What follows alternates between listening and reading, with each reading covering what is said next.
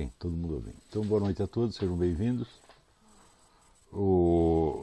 Aqui sobraram algumas perguntas da, da aula anterior, é, das quais, antes de tudo, antes mesmo de entrar no assunto de hoje, eu vou responder uma que sobrou aqui do Sírio Saper.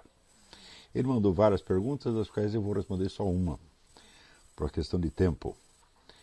É, eu respondo essa pergunta porque ela me parece ter para uh, o, o, remetente uma importância, uma certa importância uh, dramática que vai além do, do, do, do, mero aprendizado. Ele pergunta por que Cristo estava certo e não Maomé. Em outras palavras, muitos foram os profetas. Para os cristãos também, só, porém, só Jesus é filho de Deus. O que confirma isso? São os testemunhos dos milagres. E se for isso, não há de se considerar também os milagres ocorridos em outras religiões? Então, primeiro, a, a pergunta não está é, não está corretamente formulada, porque vamos dizer, as funções de Cristo e de Maomé não são exatamente a mesma. Quer dizer, não é, se trata assim, de, dois mensageiros cujas, é, dos quais nós temos que escolher uma das mensagens. Você vê aqui, Cristo não foi o portador de nenhuma mensagem revelada, ele não foi o portador de um livro sacro, como, como Maomé no cristianismo, o Cristo não é um portador, não é um profeta, ele é a própria, a própria mensagem. Quer dizer, o que interessa ali fundamentalmente não é o conteúdo dos evangelhos, que é um registro posterior, mas os fatos da vida de Jesus Cristo, a começar pelo nascimento virginal, a, a paixão, morte e ressurreição. Né? É, e por outro lado, no, no contexto islâmico, Uh, Maomé não tem, não tem esta, esta função, ele é apenas um mensageiro. Tá certo? Tanto, então, se fosse para fazer um paralelo, não seria Moisés, Jesus Cristo e o Corão e o Evangelho, mas seria vamos dizer, Moisés e a Virgem Maria tá certo? e o Cristo e o Corão. Quer dizer, o Cristo corresponde no, no, no, na estrutura do cristianismo, ele corresponde à função que tem não o Maomé, mas sim o, o Corão.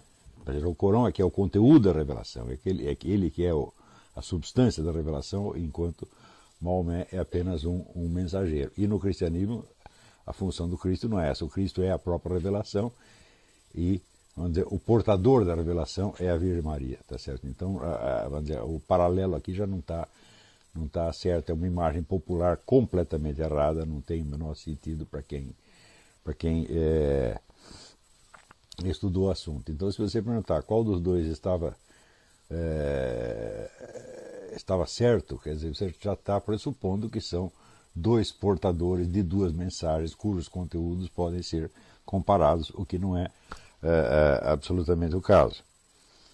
Por outro lado, no que diz respeito aos milagres, você precisa ver que os milagres são uma coisa característica somente do cristianismo.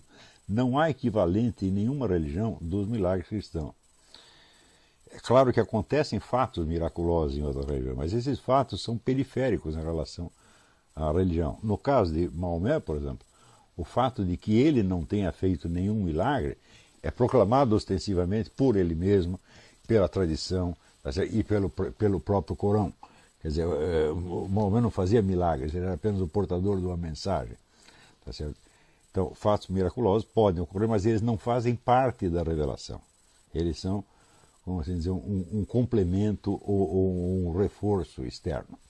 Esta é a primeira, primeira diferença, porque no cristianismo o milagre está no centro da revelação. A revelação é o próprio milagre, começar pelo nascimento, nascimento virginal e pela série de milagres que Jesus fez durante, durante a vida. Tá? Você não tem, não existe nenhum, uh, nenhum similar em outras religiões. Se você pegar os fundadores das grandes religiões, você pega, por exemplo, a vida do Buda. O Buda era uma pessoa comum que um dia teve, vamos dizer, a, a, a revelação. Quer dizer, ele não é alguém que foi, vamos dizer, enviado do céu desde o primeiro dia com uma, uma função determinada. Não, ele, ele alcança a iluminação no curso da, da sua vida. Do mesmo modo, Maomé é um cidadão comum que um dia recebe uma mensagem do arcanjo Gabriel. Ao passo que no caso do cristianismo, não. Quer dizer, o milagre faz parte intrínseca da religião. Essa é uma diferença fundamental. Uma segunda diferença é que em todas as outras religiões do mundo, onde existe a narrativa de fatos miraculosos, essa narrativa se transmite mas é praticamente por, por é, tra, tradição oral e não existe nenhum empenho de você é, distinguir o que, que é o mítico e o que é histórico, ao passo que a Igreja Católica sempre teve esta, esta preocupação, vamos dizer, de cada 10 mil relatos de fatos miraculosos que chegam lá, eh, vamos dizer, a Igreja vai aceitar cinco ou seis, porque tudo isso é submetido, vamos dizer, a testes científicos de tudo quanto é maneira, e isso não existe em nenhuma outra religião, nem mesmo dizer, dentro do protestantismo. Por exemplo, você sabe, a gente sabe que acontece fatos miraculosos nas igrejas protestantes, porém, é, por exemplo, aquele livro Mega Shift, né? um autor chamado Rutz, ele conta ali é, centenas de, de, fatos miraculosos. Só que seguinte, nenhum deles foi investigado. Então ali pode estar misturado, quer dizer, você tem um forte elemento de de propaganda ali. E você vai ver que a Igreja Católica, ao contrário, é muito comedida ao falar dos milagres. Eu acho comedida demais. Quer dizer, o comedimento chegou ao, ao, dizer, ao ponto do autoestrangulamento. Você hoje, pra, eh, em dia, para você ouvir falar de algum milagre numa igreja é uma, é uma raridade. Tá certo? Ao passo que mas a igreja tem todo dizer, uma, um, um depósito, um patrimônio de milagres que foram investigados assim até o fim. Um exemplo, uh, que tem de, de melhor aí seria eu, aqui você tem esse livro, Joan Carroll Cruz, Eucharistic Miracles, né? milagres eucarísticos, milagres acontecidos durante a Eucaristia e na Eucaristia. Dentro desta, desta, desse, desse tipo de milagres, vamos dizer, você tem esses vídeos do professor Ricardo Castagnon. Não, isso aí, não deixem de ver isso aqui. Ricardo Castagnon, com tio no, no, no N. Tem vários vídeos dele no YouTube. Eu acho a coisa mais significativa que apareceu nos últimos anos é, a esse respeito, onde ele vai mostrar todos os testes científicos que foram feitos a, a, em torno de acontecimentos miraculosos. Isso não tem, não tem equivalente no mundo. Então, dizer, o cristianismo é a religião do milagre. Ele, é, sem o milagre não faz o menor sentido, tá certo? E por isto mesmo, existe essa preocupação de nunca usar o milagre como elemento de propaganda, coisa que as igrejas protestantes fazem, a igreja católica não faz, é, porque o milagre para a igreja católica é muito mais importante do que este adorno propagandístico que vem para confirmar alguma coisa. O milagre, o milagre no cristianismo não é feito para confirmar coisíssima nenhuma, ele é o próprio cristianismo. Né? Eu espero que com isso fique bastante clara essa, essa diferença. Muito bem. Feito isto, é, vocês devem ter encontrado aí online esse texto que eu pus para a aula de hoje, que se chama O que a educação grega tem a nos ensinar hoje. Por, eu não sei porquê, eu acho que foi esse datador automático da internet que eu errei e que saiu 16 de novembro de 2001, de 2013. Né? É, não é, portanto, esse não é um texto antigo que eu estou usando agora, não. Esse texto foi feito para esta aula. Então eu vou ler aqui e comentar. A educação na Grécia Antiga, cujo sucesso inegável é amplamente comprovado pela criatividade em todos os campos do saber e da arte, voltava-se acima de tudo à preparação dos jovens para os altos postos da vida pública, a política, a magistratura e a educação mesma. Se não é, portanto, uma fórmula que se possa copiar na instrução das massas em geral, e se nos dias de hoje seria utópico tentar imitá-la até mesmo para a formação da classe dominante, dos políticos, dirigentes de empresa, comandantes militares, bispos e cardeais, já veremos por que é assim, ela continua, no entanto, um modelo excelente para a educação da elite intelectual. Não pretendo que seja possível ou mesmo desejável montar uma escola, muito menos um sistema nacional de educação segundo o formato grego. Não é nesse sentido que uso a palavra modelo, uso-a para designar apenas uma unidade de comparação e de medida que possa servir para a orientação pessoal, seja de alguns educadores, seja de pais de família interessados em homeschooling, seja de estudantes devotados a educar-se ou reeducar-se a si mesmos. Portanto, precisamente vocês. Atendida essa limitação, a primeira coisa que deve nos chamar a atenção é a prioridade absoluta que na educação infantil se dava ao, ao treinamento literário e artístico. Após o treinamento moral básico dado pela educação doméstica, praticamente só o que se ensinava às crianças, tão logo elas estivessem alfabetizadas, era ler e decorar as obras dos grandes poetas, participar de encenações teatrais, cantar, dançar e fazer ginástica. Isso era tudo. O resto cada um aprendia por si ou com professores particulares.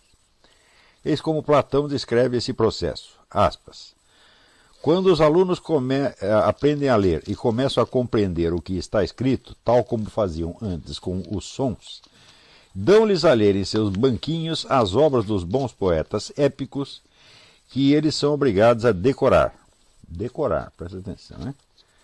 Obras cheias de preceitos morais, com muitas narrativas de louvor e glória dos homens ilustres do passado, para que o menino venha a imitá-los por emulação e se esforce por parecer-se com eles. Depois de haverem aprendido a tocar cítara, fazem-nos estudar as criações de outros grandes poetas, os líricos, a que dão acompanhamentos de lira, trabalhando desse modo para que a alma dos meninos se aproprie dos ritmos e da harmonia, a fim de que fiquem mais brandos e, porque mais ritmados e harmônicos, se tornem igualmente aptos tanto para a palavra quanto para a ação pois em todo o seu decurso a vida do homem necessita de cadência e harmonia.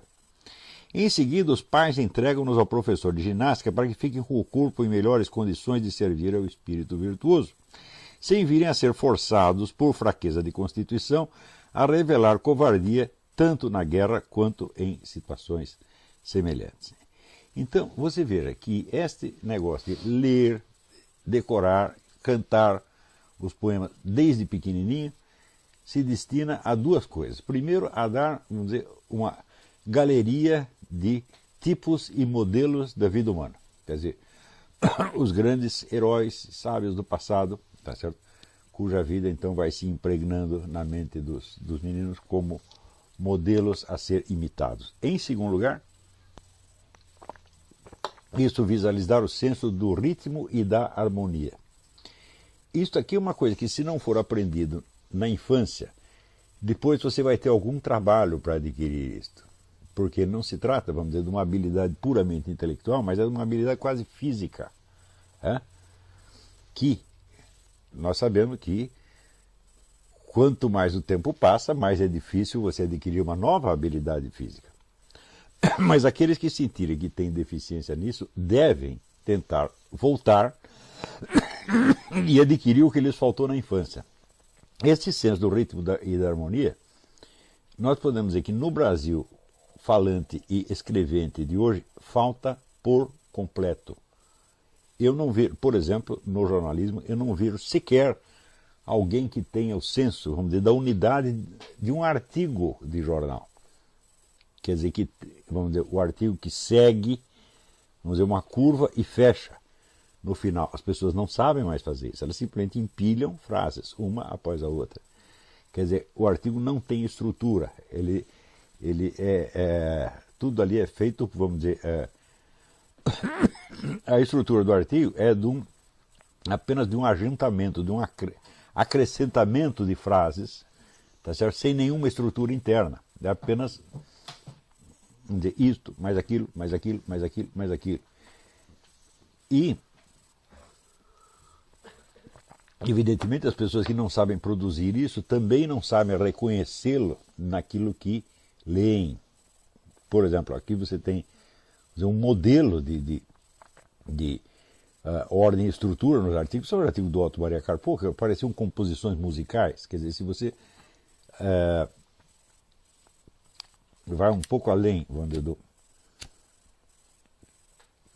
no sentido das afirmações isoladas e você pega o movimento do conjunto, então é como se fosse uma pequena composição né, de música de câmera. Né?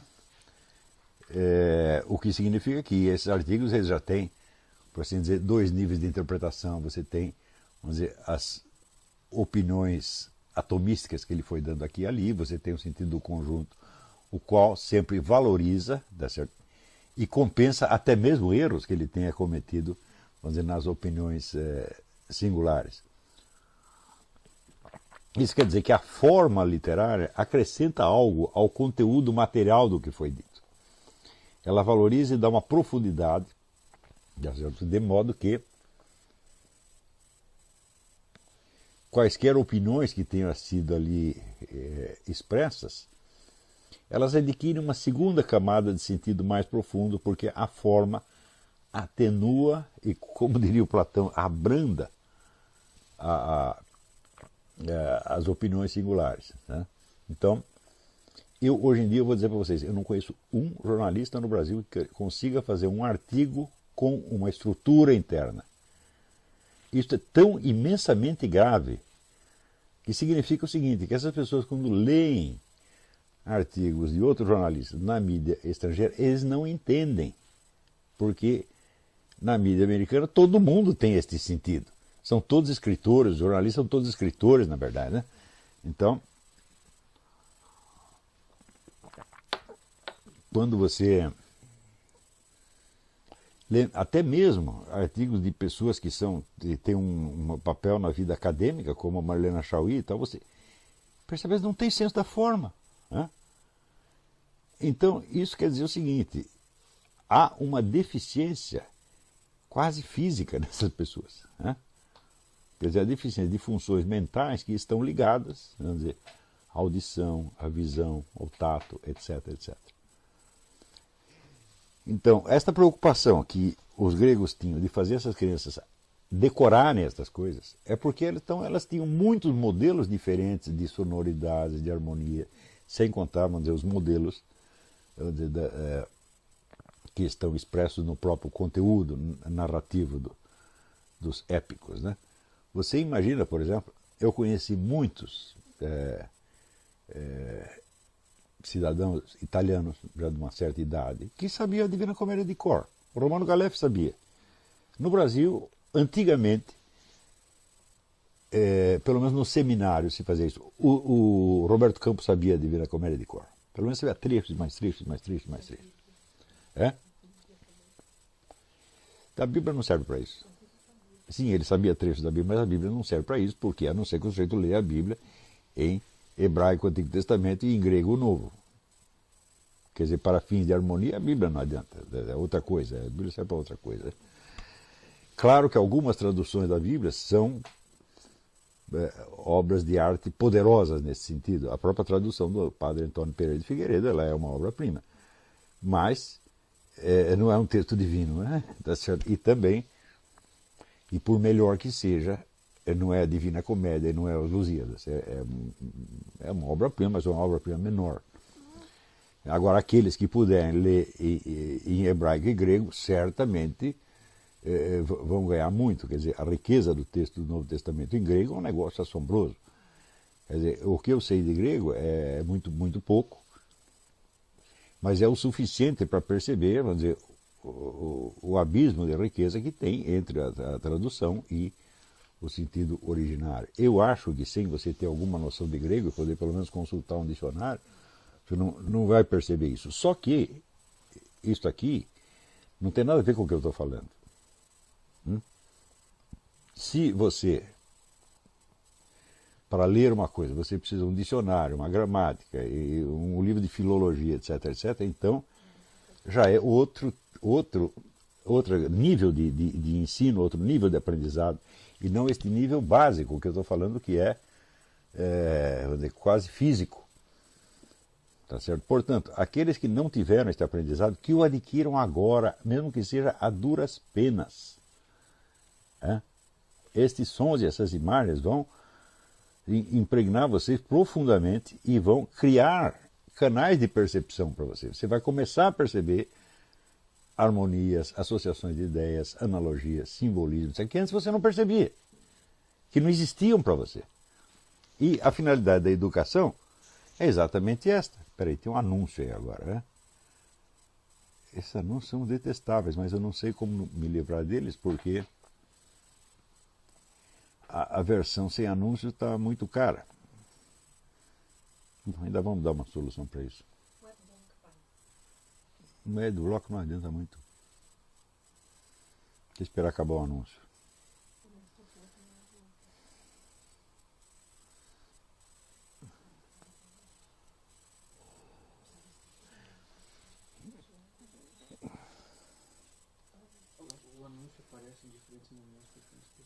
É, tá estamos dizendo que o anúncio aparece em diferentes momentos para diferentes pessoas, então não tem jeito. Né? Então eu vou continuar falando aqui do meu modo. Então, é, presta, presta atenção. Isso que eu estou falando não tem absolutamente nada a ver, vamos dizer, com a educação moral doméstica. O sujeito que vai para este, que ia para este, este ensinamento, ele já tinha educação moral doméstica básica, tá certo? Que é uma coisa que no Brasil também é deficiente. Né? Então, é, no Brasil, a educação moral consiste em gritar com as crianças. É, né? Tem aquele gênio do Marcelo Coelho, que escreveu na Folha um artigo se gabando de quando o filho dele fazia alguma coisa que ele não gostava, ele ficava dois, três dias sem falar com o menino, né? E achando que isso era uma técnica educacional maravilhosa. Né? Eu acho que deviam adotar isso com ele na redação da Folha. durante dois dias ninguém fala aqui com o Marcelo Coelho. Né? Para ele ver o que é bom para tosse. É. Então,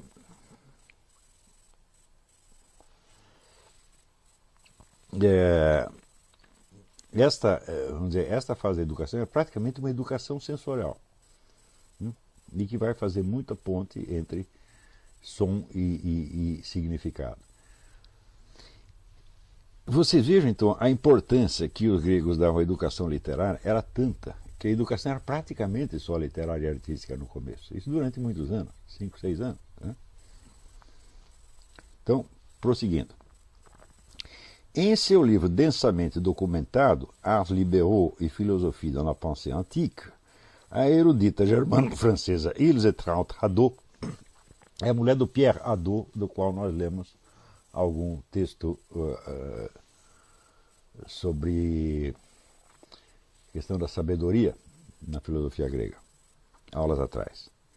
É, acrescenta, aspas, os jovens de famílias prósperas recebiam também, desta vez gratuitamente, quer dizer, quando terminava aquela primeira fase, uma educação complementar tomando parte num coro trágico ou lírico por ocasião das festas cultuais locais. Essas demonstrações eram, com frequência, primeiras representações de uma peça de teatro ou de uma poesia lírica de autor contemporâneo. Eram, portanto, a ocasião para os jovens de ser colocado em contato com todas as novas criações literárias do seu tempo e de aprendê-las de cor. Esta espécie de educação era tão importante que Platão, nas Leis, livro 2, se vê levado a identificar o homem culto, Pepaidímenos, com aquele que participou de um coro com frequência suficiente, e canos que coreicota, e, ao contrário, o homem sem cultura com aquele que jamais fez parte de um coro, acoreitos. Isso quer dizer que depois de ter este aprendizado todo, da harmonia, do ritmo, das imagens, etc., eles aprendiam, vamos dizer, a coordenar as suas sensações umas com os outros, como se fosse uma orquestra. Então você imagina a capacidade de intercomunicação que essas pessoas adquiriam. Quer dizer, uma conversa entre eles tinha uma dimensão de muito maior profundidade do que simplesmente apreender o sentido nominal das palavras. Eles sabiam captar entonação, eh, eh, intenções, eh, gestos, ritmo, etc, etc, etc. Então, isso quer dizer que eles só passavam a um segundo aprendizado depois de ter desenvolvido estas, estas qualidades. Né? Não há exagero em dizer que os jovens gregos, muito antes de entrar na vida pública, já tinham uma cultura literária superior à da média dos nossos atuais professores de letras. Quer dizer, além de você ter toda esta dizer, formação sensorial e imaginativa para cada um, e além de você ter, vamos dizer, a integração, né, a aquisição da capacidade de intercomunicação dizer, num nível muito maior dizer, da superficialidade da, do, do, da, das meras palavras, você ainda tinha esta atualização. Quer dizer, os camaradas estavam lendo coisas, não era que tinham sido escritos séculos atrás, não, que tinham sido produzidos naquele momento mesmo. Então eles estavam sempre atualizados com a produção literária contemporânea. Hum? A preparação para a cidadania só começava depois de encerrada a etapa da educação escolar. Agora, você imagina, fala, preparação para a cidadania. Fala, bom, peraí. Você vai preparar para a cidadania pessoas que já aprenderam a coordenar as suas sensações e a sua emissão de sinais através da participação no coro. Veja que Platão considerava inculto o homem que não tivesse participado de um coro. Hum? Quando saem da escola, a cidade, por sua vez, os obriga a aprender as leis e a tomá-las como paradigmas de conduta, para que não se deixem levar pela fantasia e praticar alguma malfeitoria. Isso já era assim desde antes do advento dos sofistas, professores ambulantes que iam de cidade em cidade, ensinando a arte da oratória e dos debates públicos. Os sofistas introduziram essas matérias na educação de alunos, que já vinham não, vinham não só com uma boa base literária e artística, mas com algum conhecimento das leis e princípios que regiam a vida social. Ou seja, nós podemos dizer que eles passavam de uma primeira etapa, onde o, o aprendizado ainda estava muito próximo da vida sensorial, fazendo a ponte entre o sensorial, o sensorial, o imaginativo e o comunicativo, tá certo? E somente aí entravam nas questões da cidade, da política, da vida social né? e dos debates públicos. Né? É, conhecimento do qual a sofística era apenas um complemento técnico mais avançado. Quer dizer, a sofística, então, é, fornecia àqueles jovens os instrumentos é, linguísticos, semânticos, etc., etc., para a participação ativa na, na vida política e nos debates públicos. Né? Platão aprovava o adestramento dos jovens na técnica dos debates, mas achava que o modo pelo qual os sofistas a ensinavam arriscava corromper os alunos, viciando-os em contestar tudo e qualquer coisa e fazendo deles discutidores vazios que, confiantes no poder ilimitado da refutação, acabavam por não acreditar mais em nada tornavam-se contestadores cínicos e carreiristas imorais. Veja-se, isto, esse ensino sofístico, podia ter esse efeito devastador em cima daqueles jovens que tinham recebido toda aquela formação. Né? Você imagine o efeito que tem o convite aos debates, o convite à contestação, o convite à discussão, feito a garotos que não têm nada disso que chegam lá nus e crus com uma educação doméstica grosseira, constituída de gritos e corrupção, e você vai dizer, então, você tem que se expressar, tem que debater, você tem que ter pensamento crítico, etc, etc. Você imagina o efeito devastador que isso tem. Né? Quando você vê essa molecada que escreve pela internet, discutindo tudo e qualquer coisa, coisa que eles, coisas que eles jamais vão entender, não é que eles não entendem no momento, eles não têm capacidade para entender nunca. Tá certo? E, no entanto, discutindo com aquela arrogância, com aquela certeza, tá falando besteira uma atrás da outra, é, esse, é isso que acontece. É... Aspas. Os muito jovens, quando tomam gosto pelas argumentações, usam delas como de um jogo, recorrendo a elas sempre com o intuito de controvérsia. E, a exemplo daqueles que os refutaram por completo, eles mesmos refutarão outros obtendo prazer, como cãezinhos novos, em nos puxar e dilacerar com argumentos cada vez que nos aproximamos deles. Nós sabemos que a discussão com uma pessoa dessa não tem fim, porque você produzir objeções é um automatismo mental. Depois que você ligou né, a máquina de dizer não, ela não, não, não para mais. Quando, no entanto, houverem refutado um grande número de pessoas, e grande número de pessoas os tiver refutado com uma queda brutal e rápida, eiros que chegam a não acreditar em mais nada daquilo que acreditavam antes. Ora, o homem de mais idade não consentirá em tomar parte nesse delírio, mas imitará antes aquele que consente em dialogar e buscar a verdade, em vez de imitar aquele que, na controvérsia, joga um jogo pelo prazer de jogar. Hoje em dia, vamos dizer, ao prazer de jogar, acrescenta-se o o prazer da luta política na qual os garotos já entram a partir dos 14 anos de idade, sem ter tido preparação nenhuma. Quer dizer, aos 15 anos já estão participando da militância. Então é um, é um prazer duplo, quer dizer, você não apenas vai é, experimentar o gosto pela controvérsia, tá certo? Mas você vai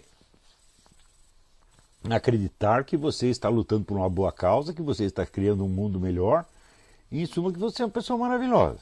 Né? Isso quer dizer o seguinte: a educação de hoje no Brasil, a educação é a corrupção da alma juvenil, da alma infantil juvenil desde o início. Hum? Então aí fecha aspas. A arte de fazer da discussão um método para a investigação da verdade em vez de um simples jogo ou de um meio de subir na vida foi precisamente o que Sócrates introduziu na educação grega e que Platão aperfeiçoou sob o nome de dialética. O público que se dirigia a Sócrates para aprender essa arte não se constituía, pois, de crianças nem de adolescentes, mas de adultos jovens e mesmo não tão jovens, que já haviam passado pelas duas etapas iniciais da educação grega, a formação literária e artística e o adestramento para as discussões públicas. Com Sócrates, eles aprendiam um tipo de discussão em que já não se tratava de vencer um adversário, mas de confrontar ideias e hipóteses diversas e conflitantes com a finalidade de encontrar os princípios comuns que davam a razão de todas elas e assim avançavam um passo em direção à verdade do objeto discutido. Esse exercício era tão alheio à busca de vitórias sofísticas que tanto podia ser realizado em grupo quanto individualmente, tanto em voz alta quanto em pensamento.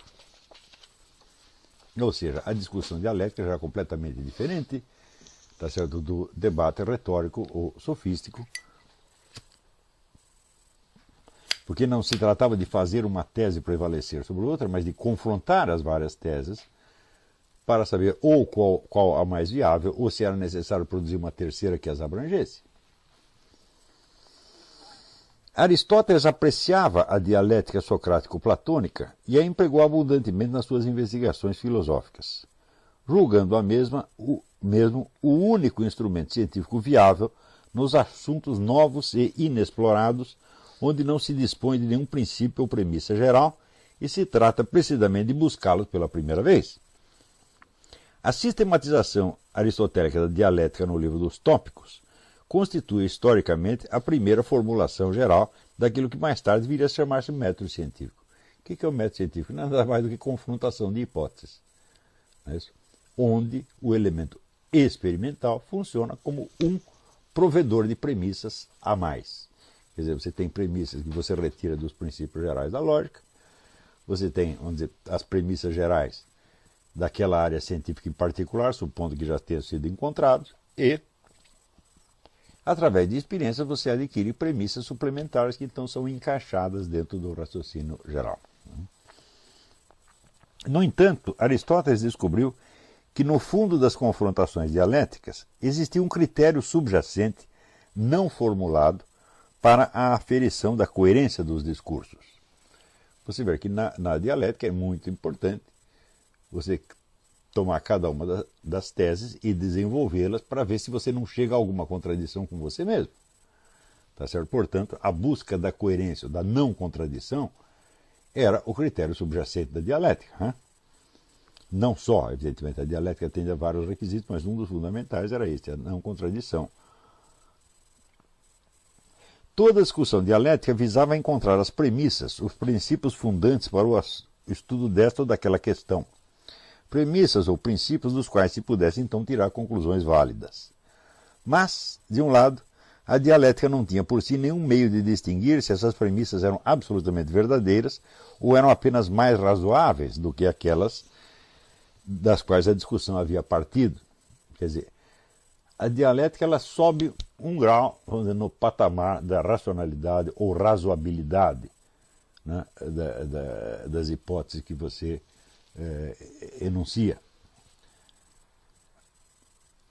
De outro lado, todo o esforço dialético era guiado por um ideal de coerência discursiva que a própria dialética não chegava a explicitar. Quer dizer, por toda parte nas discussões dialéticas você vê né, a busca da coerência, tá certo? mas a dialética mesmo não colocava em questão isto mesmo, isso é, o que é esta coerência tá e quais são os meios de assegurar a coerência do discurso. O que Aristóteles fez foi então tornar explícitas as exigências contidas nesse ideal e formular o conjunto de regras que se devia seguir para atingi-lo. Foi essa arte que ele denominou analítica, mais tarde chamada lógica.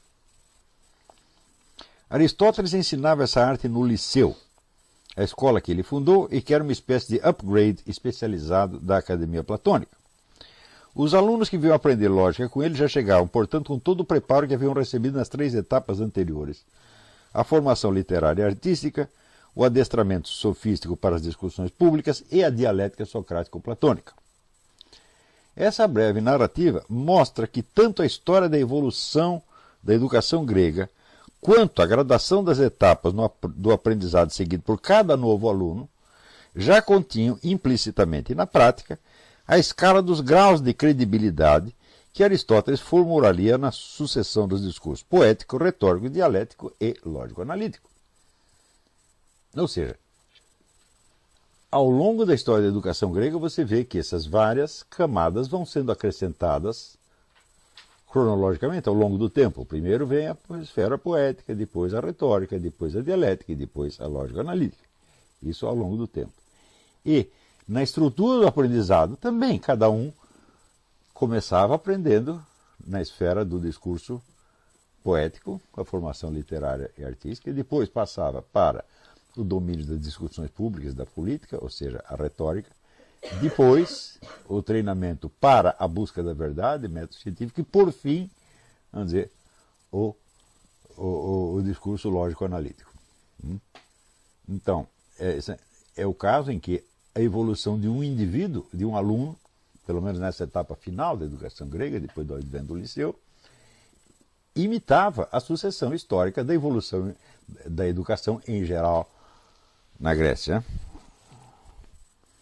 Essa coincidência de escalaridade entre a evolução histórica de uma cultura e a estrutura das etapas do aprendizado em cada aluno individual sugere que a ordem interna da educação grega é mesmo um modelo ideal no sentido que sugeri acima. Então isso quer dizer que esta sucessão dos quatro discursos é a ordem natural da educação, por assim dizer. Nós não temos, é, historicamente, outro modelo é, tão, tão abrangente. Você vê que na, na, na Idade Média, por exemplo, a, a educação começava na adolescência, aos 14, 15 anos, tá certo? com crianças totalmente é, des, despreparadas. Tá certo? E não se pode dizer que jamais a educação medieval tenha chegado dizer, a esse a este nível de, de, de perfeição aqui, exceto em certos casos de, de, de elite, por, por, assim dizer. Tá então, mas você vê este mesmo modelo repetir-se na autoeducação de muitos grandes homens. E começaram exatamente assim. Por exemplo, se vocês lerem vamos dizer, a autobiografia do Seyyed Hossein Nasr, que é o grande filósofo iraniano, ele, vamos dizer, a culminação da carreira dele foi quando ele foi para o MIT estudar física e matemática e foi o aluno que teve melhores notas em toda a história do, do MIT, na, numa área puramente científica. Mas como é que ele começou? Ele ah, vamos dizer, era de uma família ilustre, não uma família muito rica, mas família ilustre, família tradicional do, do Irã, onde a casa era frequentada por, pelos grandes intelectuais iranianos e europeus. Era gente que vinha e, vinha em todo momento. E ele foi educado desde menininho, aprendendo toda a literatura iraniana clássica e decorando tudo. Não só iraniana, mas literatura europeia. Ele sabia poemas épicos europeus de cor também. E desta educação básica, ele parte então o quê? Para as discussões político-ideológicas que ele via na casa dele. Você tinha o representante das várias correntes políticas que, discutiam ali. E ele, graças a essa educação literária obtida no começo, ele conseguia acompanhar essa, essas, essas discussões, tá certo? Então, mais tarde desenvolve o interesse filosófico propriamente dito e completa o negócio na, na dizer, no estudo, no grande sucesso que ele obteve na educação científica, se tornando depois, não um físico matemático, mas talvez o maior historiador da ciência eh, que o Irã teve ao longo de todo, todo o seu tempo. Quer dizer, as obras do, do Nasser sobre a história da ciência eh, iraniana e islâmica em geral são absolutamente indispensáveis dizer, a, a, até hoje. Certo? E eu conheci o Seyyed Hossein Nasser e você via que não, não era apenas um homem de grande cultura, mas era um homem que tinha uma espécie de uma, uma nobreza intrínseca, uma espécie de beleza da presença pessoal que eu raramente, raramente vi no mundo. É o efeito desta educação, obtida desde, desde pequenininho. Tá certo? Então, eis aqui porque desde o início eu insisti que vocês procurassem dar a si mesmos este máximo de educação literária. Nenhuma quantidade de educação literária é suficiente. Tá certo? Você vai começar decorando os poetas, tá certo? E ao longo do tempo você vai desenvolvendo a sua sensibilidade e vai começar a perceber nuances, intenções que antes simplesmente não existiam para você. Mas você vai percebê-las não somente na literatura, você vai perceber na, na convivência diária, tá certo? é, na, na, sua, na sua própria vida e, evidentemente, à medida que se amplia o seu, o seu panorama imaginário, a capacidade de perceber os análogos disso na vida vai aumentando muito. Né? Então, vai chegar um tempo, evidentemente, em que a sua percepção das situações se torna tão rica que você não tem meios de expressá-la mais. Quer dizer, você percebe coisas que você sabe que você jamais vai conseguir dizer ou transmitir. Digo, aí é o momento em que você começa a ter realmente uma vida interior. Hum? Onde, onde a diferença, a distância que existe entre você e os outros está pela primeira vez delimitada. Quer dizer, você saiu dizer, da, da pasta é, coletiva, tá certo? E agora você tem uma vida interior efetivamente é, é, individualizada. Então, pela primeira vez você começa a saber quem você é. Hum?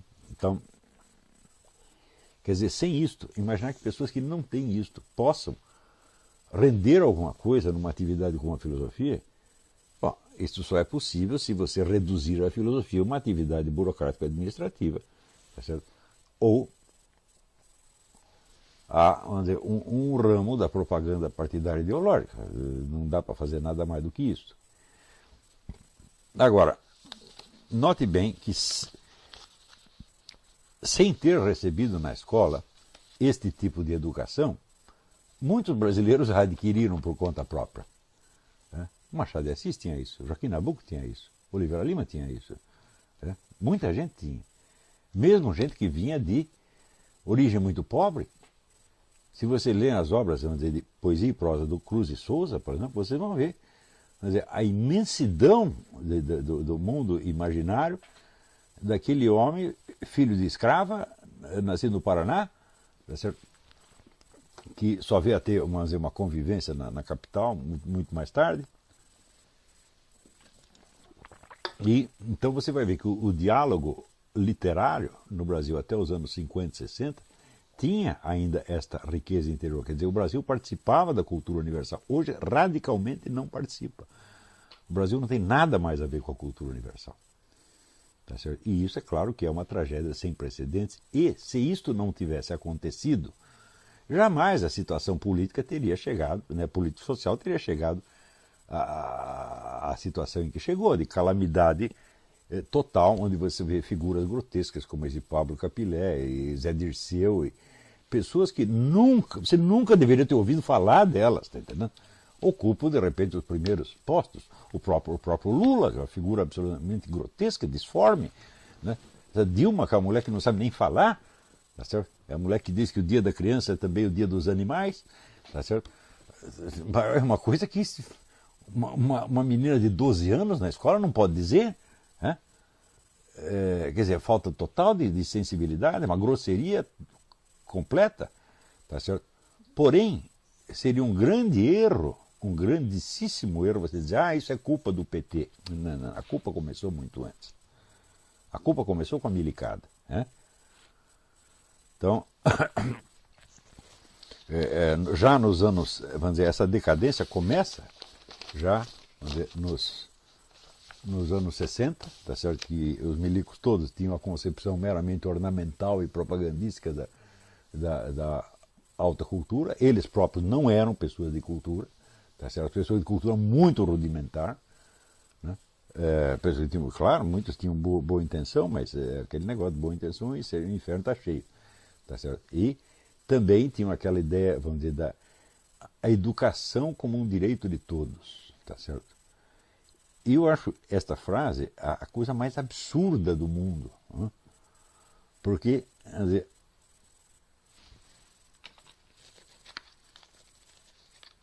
o que é um direito não é educação, é o acesso aos meios de educação, caso você os queira. Hã? Então é a mesma coisa que no Brasil, sabe que todo mundo tem direito ao voto, só que o voto é obrigatório. Né? O próprio conceito de direito obrigatório é, é, é um pouco extravagante. Você tem direito a isso, mas você tem que fazer de qualquer jeito.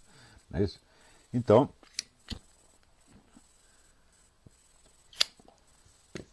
dizer, a educação é uma coisa que a pessoa precisa querer em primeiro lugar. É claro que existe aquele mínimo, mínimo que você recebe em casa, que todo mundo tem que receber. E eu acho que fazer alfabetização, sou, né, os famosos três R's, Reading, Writing, Arithmetic, é, é, claro, todo mundo tem que ter acesso a isso. Mas, você achar que a educação universitária é um direito de todos? Né?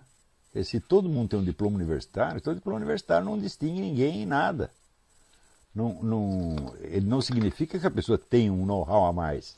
Ele sabe simplesmente o que todo mundo sabe. Então, quer dizer, o, o, você ter uma, uma profissão universitária não pode ser um direito de maneira alguma, isso tem que ser uma conquista. Então, mas a ideia de você um governo que vende educação para todo mundo, para ele obter votos ou apoio popular, isso já estava impregnado na própria mentalidade dos milicos que abriram uma faculdade em cada esquina e daí deu no que deu. Tá? Então, o problema não começa com o PT, o problema já veio de muito antes, você já tem um desprezo tradicional pelo, pelo conhecimento e ao mesmo tempo você tem um, um culto dos diplomas universitários, isso aí vem desde o começo do século, está lá documentado no livro Barreto. Então a coisa é muito grave e vocês nasceram já, dizer, na, na ponta de uma, de uma é, um processo de decadência que já vinha desde, desde muito antes, tá certo? Cada um de nós pode reverter esse processo na sua escala individual e podemos, é claro, nos ajudar uns aos outros, tá certo? Mas é inútil você pensar em termos de educação nacional antes de você ter uma educação pessoal. Isso não faz o menor sentido. Quer dizer, esse, é o negócio do Brasil. Pessoas que não têm educação estão oferecendo educação para todos. Né? Você pega aí esse seu Haddad, né? ele quer dar educação para o Brasil inteiro, exceto ele próprio. Então, bom, vamos fazer uma pausa, daqui a pouco a gente volta.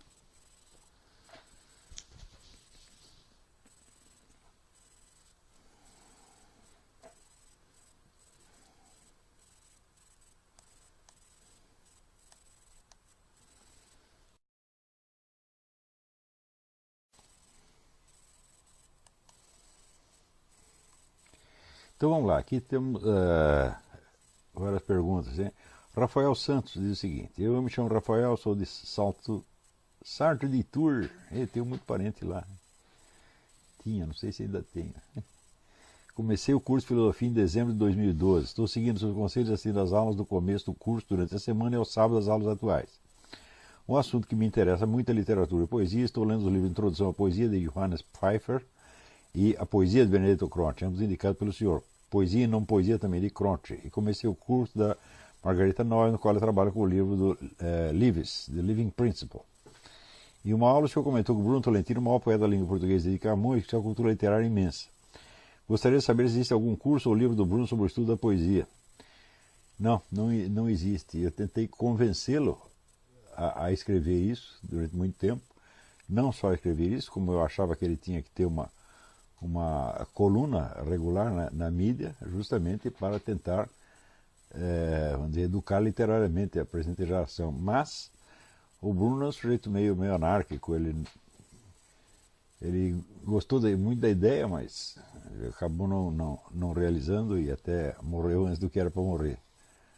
Então, não temos, mas eu acredito que é, deve haver outras gravações além dessa que você mencionou aqui. Ele falou muito sobre esse assunto. Tem várias conferências, mas é, alguém precisaria ir atrás disso e coletar esse material todo.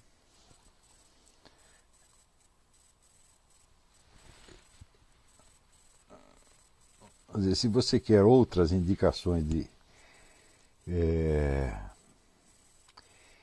de leitura sobre o estudo da poesia, Vamos dizer, no, no, no momento meu agora eu precisaria fazer uma listinha. Prometo que faço qualquer hora, mas agora não. É, Saulo Gomes de Souza pergunta: Eu estou nas primeiras aulas, já estou correndo atrás de suas primeiras recomendações. As obras de Platão podem ser lidas já de início? Certamente podem. Quer dizer, as obras de Platão, por ter, vamos dizer, por ser obras literárias bastante, bastante elaboradas, elas são muito favoráveis que você as leia em diversos níveis. Quer dizer, em diferentes idades você vai ler com outro grau de profundidade, mas lê desde o começo. Eu acho que é muito bom. Eu acho que você tem até. Às vezes não precisa decorar o texto, mas decorar pelo menos o encadeamento da conversa, de cada conversa. Isso aí vai te dar, vamos dizer, se você lê o Platão, você tem uma série de modelos de como, como abordar diferentes questões filosóficas. Né?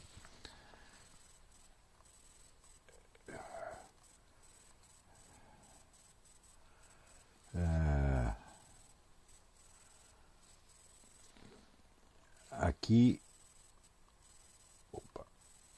Bruno Fernandes pergunta. É...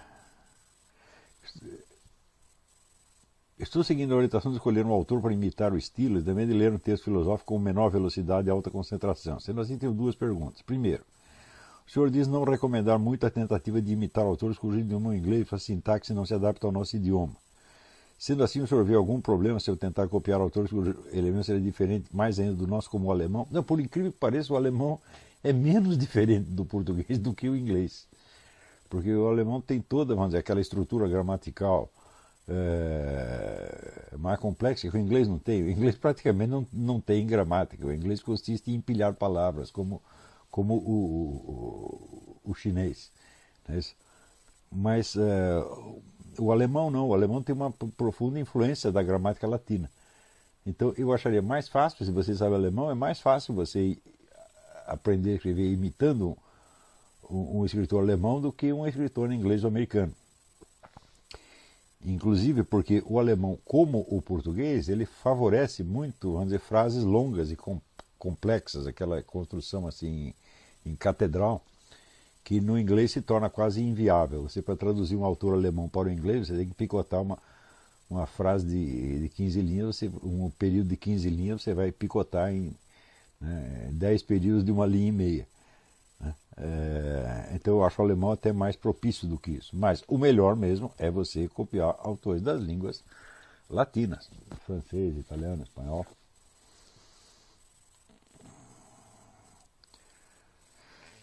É, segunda pergunta dele. O senhor sempre sugere autores como Aristóteles ou Platão fazer a leitura detalhada. Se escolher autores como Limes ou Husserl, também conseguirei realizar o exercício de acordo com suas expectativas eu acredito que não. Quer dizer, o melhor é, é, é mesmo você fazer um mergulho em Aristóteles e Platão durante, durante alguns anos.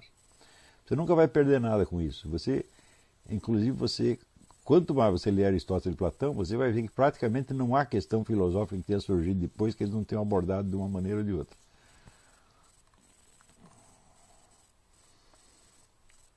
Mas isso é apenas uma sugestão, não é um negócio obrigatório. Né?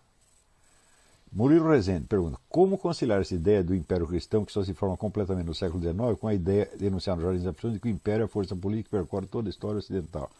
A pergunta é muito boa.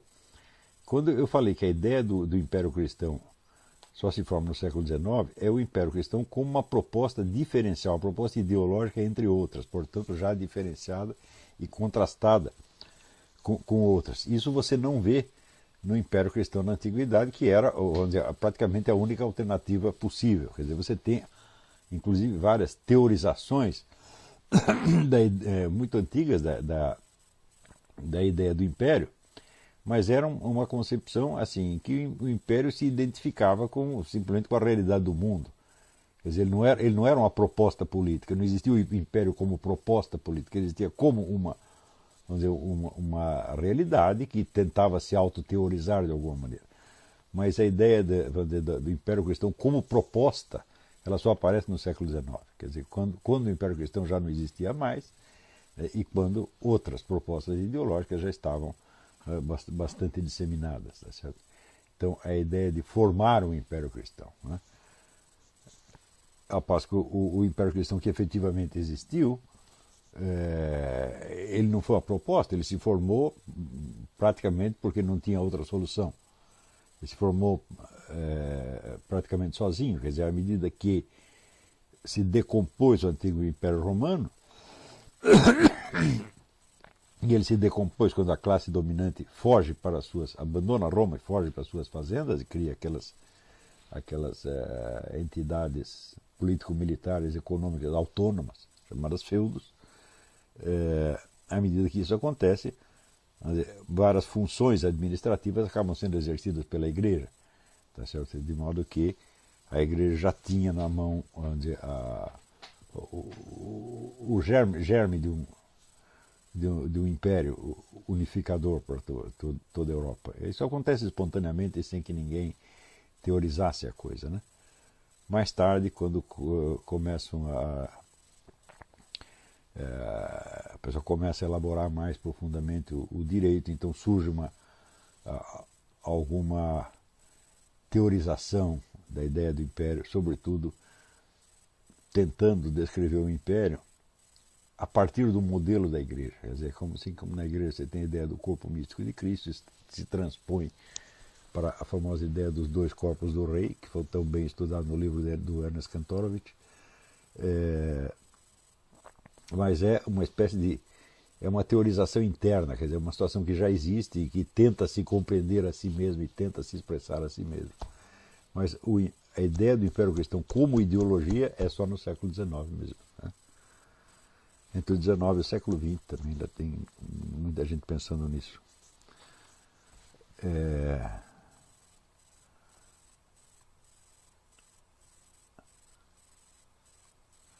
Marina Toledo. É, eu sou nova no curso e estou um pouco perdida quando um, a ordem das aulas é, pela qual uh, devo começar a ver os vídeos. Não, isso eu já, já, expliquei o seguinte: você deve fazer duas coisas simultaneamente. Se você entrou agora, você assiste às aulas pela ordem, desde a primeira, durante a semana. E no sábado você assiste esta. Se você não conseguir acompanhar muito desta, não tem importância. Você simplesmente continua pela ordem cronológica né, durante a semana e aos sábados você assiste essa. Um dia você vai, as duas coisas vão emendar. É, dois, eu li na descrição do curso que os alunos devem entregar alguns trabalhos periodicamente. Esses trabalhos são explicados nos vídeos. Bom, acontece o seguinte. Quando eu tinha ideia de que os alunos entregassem periodicamente, foi no início do curso, que eu esperava que esse curso tivesse 100 alunos. E acabou tendo muito mais. Então é evidente que eu desisti de pedir trabalhos periódicos, porque eu não teria tempo de ler, de ler durante a semana e deixei tudo para dizer, para os trabalhos de conclusão que eu estou, cujos projetos eu estou acumulando aqui e que a partir do ano que vem se tornarão os temas das aulas. Né? Então não se preocupe com isso.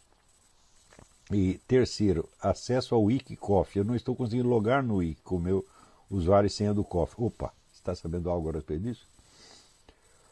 É, gostaria de saber se é preciso usar alguma outra senha ou se é problema do site mesmo. Eu acho que é um problema do site e nós vamos tentar resolver.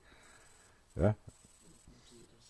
Não precisa outra senha, definitivamente. A mesma senha teria que funcionar. Se não está funcionando, precisa ver se há algum problema exclusivamente seu. Se outras pessoas têm o mesmo problema, por favor, avisem, porque daí a gente fica sabendo que é um problema da página. E se não for problema da página, então é um, é um problema na comunicação entre o seu computador e, e a página. Talvez você usando outro browser você consiga alguma coisa, mas é, nós só podemos resolver se soubermos se é um problema geral, se outras pessoas estão tendo a mesma dificuldade Então, vocês, por favor, avisem o nosso webmaster, o Silvio, e vamos ver o que podemos fazer.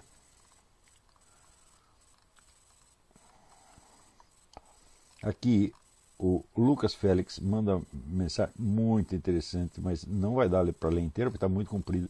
Por favor, não mandem com perguntas compridas porque eu acabo não respondendo aqui. Não, realmente não é, não, é, não é possível, mas o seu assunto aqui é muito interessante. Você conseguir comprimir isso é, em dez linhas, a gente lê aqui e responde na próxima. Samuel Coelho me envia aqui um soneto, pergunta se está bom. Olha, você tem ouvido e você tem métrica, mas o seu conhecimento de gramática ainda é deficiente. Quer dizer, você fazer um belo poema com erro de gramática né, é que nem uma bela mulher sem os dentes da frente. Né? Então, capricha na gramática porque você tem jeito para coisa. Né?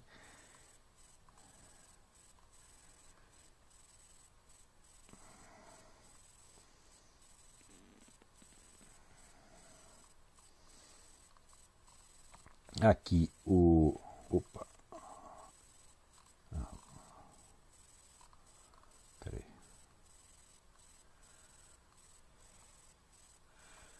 Aqui, o problema é terrível. Daniel Guilhermino. É...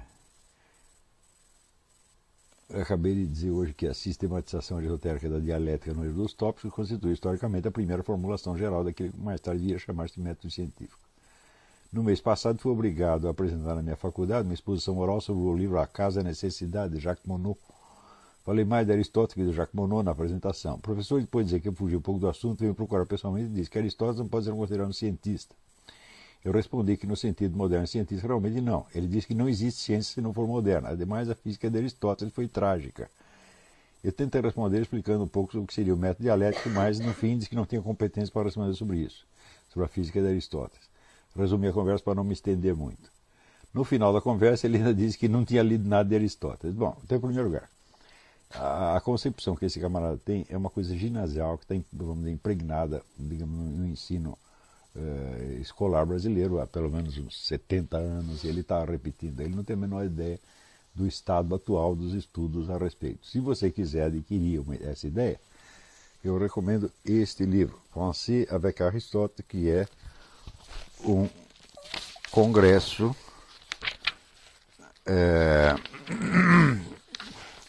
realizado no 23 centenário né, é, da, da morte de Aristóteles, realizado na Unesco, onde você tem dizer, 88 trabalhos de estudiosos que dão a ideia do, do estado da arte, o status questiones a respeito da, de, de Aristóteles. Então, o seu professor está muito enganado, ele tem a menor ideia do que está dizendo. É, é assim, mas é, ainda que ele tivesse lido alguma coisa de Aristóteles, eu digo, eu não conheço ninguém no Brasil que esteja atualizado, ninguém mesmo, ninguém, para pegar a Universidade Brasileira inteira, ninguém está atualizado com os estudos aristotélicos, não está mesmo. Tá Este aqui já não é uma coisa que nem é tão é, é, atual é de 1991, hum? mas 1991 para esses assuntos no Brasil é a mesma coisa que você dizer é, já é o século 27. Tá? então, é, por exemplo, a leitura da, da física de Aristóteles então vai fazer pelo menos pelo menos 40 anos que não há um estudioso de Aristóteles no mundo que não saiba que a física de Aristóteles não é uma física, é uma metodologia da ciência. Tá certo? É, também acho que não há um, um estudioso de Aristóteles que não saiba que, do ponto de vista da sua estrutura lógica, a dialética de Aristóteles e o chamado método científico são exatamente a mesma coisa. Você dizer que o que define o método científico atual é o uso da experiência, isso é uma bobagem fora do comum. Vocês lêem o livro do Popper, é o melhor livro do Popper, né, a lógica da pesquisa científica, né, e você vai ver que a experiência é apenas um fornecedor de premissas, quer dizer, o que vai caracterizar o, a, a cientificidade do método é justamente a confrontação, a confrontação sistemática de hipóteses, tá certo? E na qual o experimento é um dos instrumentos de arbitragem usados. Mas as pessoas têm, é, já pessoas sem cultura têm uma visão meio mitológica dessas coisas. Né? Eles pensam, ah, é, o que caracteriza a ciência atual é a experiência. Eu falo, não, é claro, claro que não. Né? Que experiência existe, por exemplo, na, na, na física de Einstein? Né? Einstein fazia ciência com papel e lápis, quer dizer, a física teórica não, não tem mais experimental. Depois que está construído todo o edifício teórico, bom, então você pode fazer uma experiência aqui, outra ali, só para conferir, tá certo? Mas essas, essas experiências já devem estar enunciadas na própria teoria, quer dizer, a conclusão dela já deve estar enunciada na própria teoria, senão, para que, que serviria a experiência? Né? Quer dizer que se uma teoria já não fornece é, por si vamos dizer, as hipóteses experimentais cuja realização ou não a confirma ou a desmente, então, para que, que você vai fazer experiência? A ismo. Né? Mas é que a garotada no ginásio vê lá um laboratório de física, um laboratório de química, fica deslumbrado aquilo e acha, ah, e ciência é isso aí, ciência é laboratório, ciência é experiência. Fala, não, não, não. Ciência é raciocínio, meu filho, é conhecimento, é outra, é outra coisa. Então, quer dizer, a impressão material do, do, do laboratório se impregna na mente daqueles caras.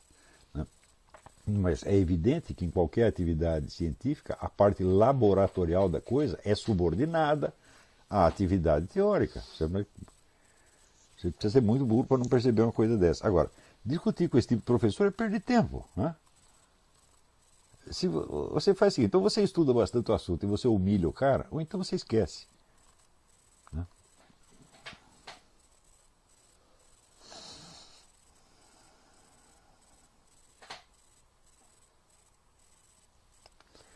Vinícius Medeiros pergunta se a lógica criada por Aristóteles possui uma complexidade na compreensão da estrutura da linguagem maior do que tem uh, a dialética. Bom, eu acho que é, é, é, é quase, quase o contrário, né? porque a lógica vai lidar mais com conceitos já estabilizados e formalizados, então ela tem, ela comporta menos problemas linguísticos. Agora, você precisa ver que Aristóteles começa os seus estudos lógicos até antes da poética, ele começa com o livro das categorias da interpretação, que são livros sobre o, o que hoje nós chamamos até semântica, quer dizer, o significado das palavras. Né? Sem isto não dá para você eh, entender o que vem depois. E esses problemas de ordem mais linguística, eles devem ir diminuindo à medida que você sobe na, na, na escala dos discursos. Quando você chega na esfera lógica, eles devem ter sido reduzidos ao mínimo. Quer dizer, o, dizer, o topo disso seria dizer, a formalização uh, matemática depois de Frege, Peano e outros tantos, onde você praticamente, na lógica mesmo, não há problemas linguísticos mais. A lógica, ao contrário, ela pode servir de instrumento para resolver certos problemas linguísticos, mas ela própria não deve não deve tê-los internamente. Se ela tiver, então é porque não está suficientemente formalizada.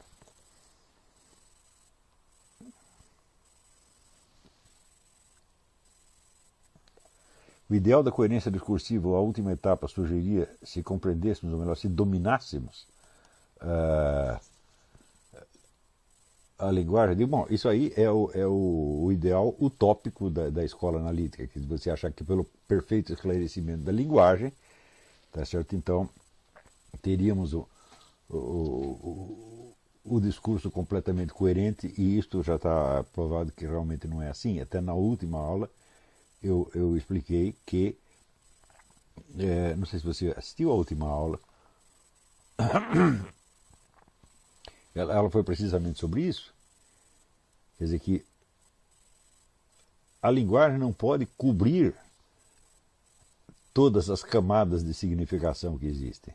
Quer dizer, você sempre vai precisar um mundo real que sustenta a sua linguagem e que é o mediador da linguagem. Então, a ideia de por exemplo, a ideia do Fernando Saussure de que a linguagem é um sistema, não, não, não. A linguagem tende a ser um sistema, ela não pode se fechar como um sistema jamais.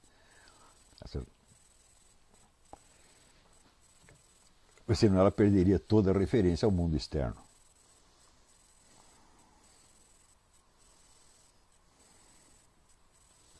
Alexandre Miro Ribeiro diz: A minha educação anterior tem sido um negócio caótico. Ah, de quem não é?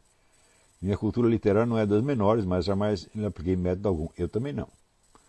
Tudo uma bagunça. Aqui, idem. E eu lhe pergunto, iniciar aos 40 anos de idade, uma alta educação bem ordenada, seguindo esses princípios, esse passo que mencionou, pode trazer algum resultado? Mas é claro que pode. Não só pode trazer algum resultado, como, é, se você fizer esse esforço, era, olha, eu estou aqui com 40 anos, já aprendi um montão de coisa, eu vou voltar lá para trás e aprender o beabá, falar. Eu fiz isso várias vezes na minha vida e sempre, sempre é, deu frutos, sempre.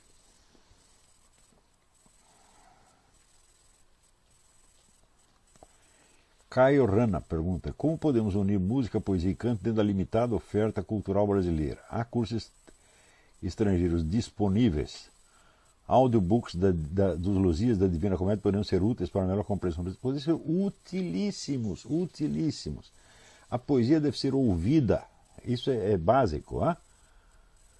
Então, você aprender a correta prosódia, a correta entonação, tá certo? o ritmo, isso é muito importante. Mesmo que você, se você já não é mais criança, não é mais adolescente, você vai ter uma dificuldade de reproduzir muscularmente a coisa, mas não é isso que interessa mais.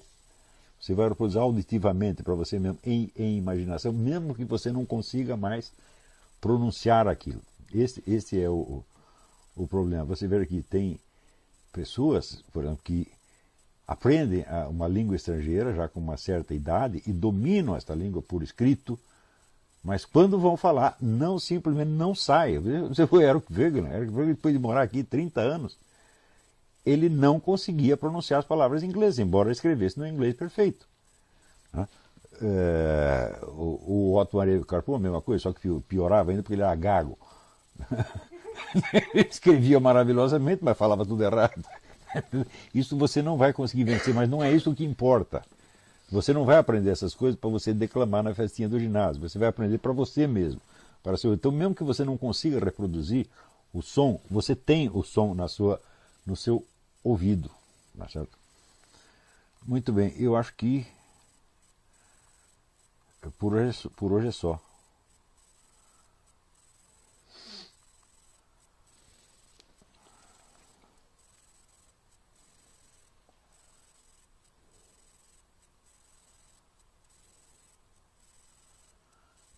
Nelson Souza Feliz não poderia haver contraste maior entre o que é descrito de argumentos sobre educação na Grécia Antiga e o que está recomendado no livro Teach Like a Champion, de Douglas Lemov, traduzido no Brasil pela Fundação Lehman com o título Aula Nota 10. Bom, isso é um método para formar idiota, discutidor, falante, para formar exatamente aquilo que o Platão dizia que não se devia fazer. Né? Mas isso é o que hoje obtém sucesso. Quer dizer, o professor hoje, o que, que quer no professor é que ele seja eminentemente um sedutor. O que é, o sedutor? É o que puxa as pessoas por baixo, pelas suas piores tendências. Tá certo? E naturalmente as, as ganha e as conquista assim. Então, a primeira função do professor é lisonjear os alunos. E a maneira mais linda de lisonjear é dizer: Eu estou aqui para aprender com vocês. Né? Então, é o caso de responder ao professor: Então, por que, que não é você quem paga as mensalidades? Né? É... então, esse negócio, por exemplo, de é, debate, eu digo, bom, pode-se até organizar debate depois que as pessoas tiverem, vamos dizer, esta é, formação básica nesses, pelo menos nos dois primeiros níveis, quer dizer, pessoas que têm uma sensibilidade literária, linguística altamente desenvolvida, o que no Brasil hoje está muito difícil. Você vê que o rapaz que fez a, o soneto, o soneto está bom, só que chega no meio, tem um baita de um erro de gramática, tá certo? Que é assim, é como você está ouvindo lá, ó, sei lá, a Sinfonia Pastoral de Beethoven, e de repente o disco racha. Plec, plec, plec, plec, é assim. Tá certo? Então, está difícil, eu sei que está difícil. Mas é, vocês restaurarem a língua portuguesa dentro de vocês é vocês estruturarem, fortalecerem a sua própria alma. É, então, isso não, não, não está fácil, eu não vou convidar ninguém para debate antes que as pessoas estejam dizer, realmente eh, fortes para isso e para conseguir conduzir um debate de maneira que seja, vamos dizer, frutífera. Isso não tem nada a ver, vamos dizer, com pequenas polêmicas é, jornalísticas que eu às vezes sou obrigado a me, me, me meter apenas para fins de, de, de, autodefesa e ilustração de um fenômeno sociológico que está tá acontecendo. Mas eu digo para você que um debate em regra eu nunca tive com ninguém. Ou antes eu debate com o professor uh, do Guindes, mais ou menos se, se aproximou disso aí, mas quando chegou lá pelas tantas ele começou a apelar um pouco, então é, eu acho que perdeu a, perdeu a graça. Né?